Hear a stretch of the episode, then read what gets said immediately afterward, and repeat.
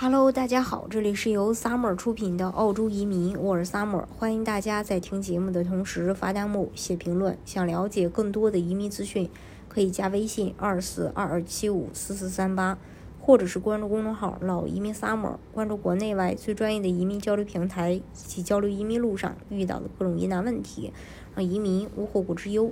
澳洲政府发布了二零二二年人口声明，从二零二三年到二零三二年的十年间。二零二三年将只有不到百分之十七的海外移民进入澳大利亚偏远地区，啊，而这个嗯，RIR 认为，呃，政府应该设定百分之四十的目标。它是这个地区规划研究所，澳洲海外移民急需调整政策，必须带动偏远地区相关签证的邀请和下签力度，其中偏远地区。担保技术移民四九幺签证将成为最大的获益类别。不过，大多数从未到过澳洲的海外申请人对于澳洲偏远地区还是心存疑虑的。毕竟，大家听到“偏远”二字，脑海中浮现的更多的是落后。其实，偏远地区和国内的老少偏穷地区不同，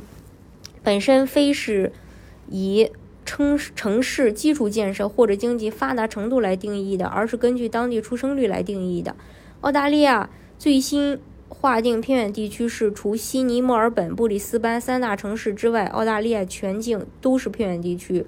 其中很多城市仅仅因为人口增长缓慢就被纳入偏远地区，而其地理位置并不偏僻，生活和教育水平也保持高水准。澳洲偏远地区中包括首都堪培拉、政治经济发达的首府城市珀斯、阿德莱德等等，也涵盖顶级旅游。圣地黄金海岸、澳大利亚硅谷、卧龙岗等特色都市。地区规划研究所希望看到更多海外移民定居在悉尼、墨尔本、布里斯班以外的地区，来填补像珀斯、堪培拉、黄金海岸等地区数以千计的职位空缺。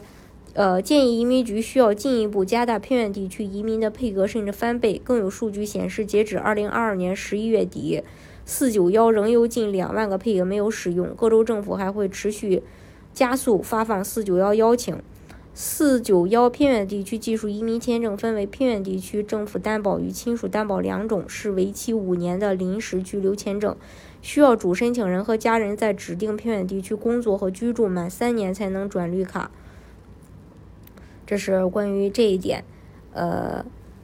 大家如果想具体去了解澳洲移民政策的话，可以加微信二四二二七五四四三八，或者是关注公众号“老移民 summer”，关注国内外最专业的移民交流平台，一起交流移民路上遇到的各种疑难问题，让移民无后顾之忧。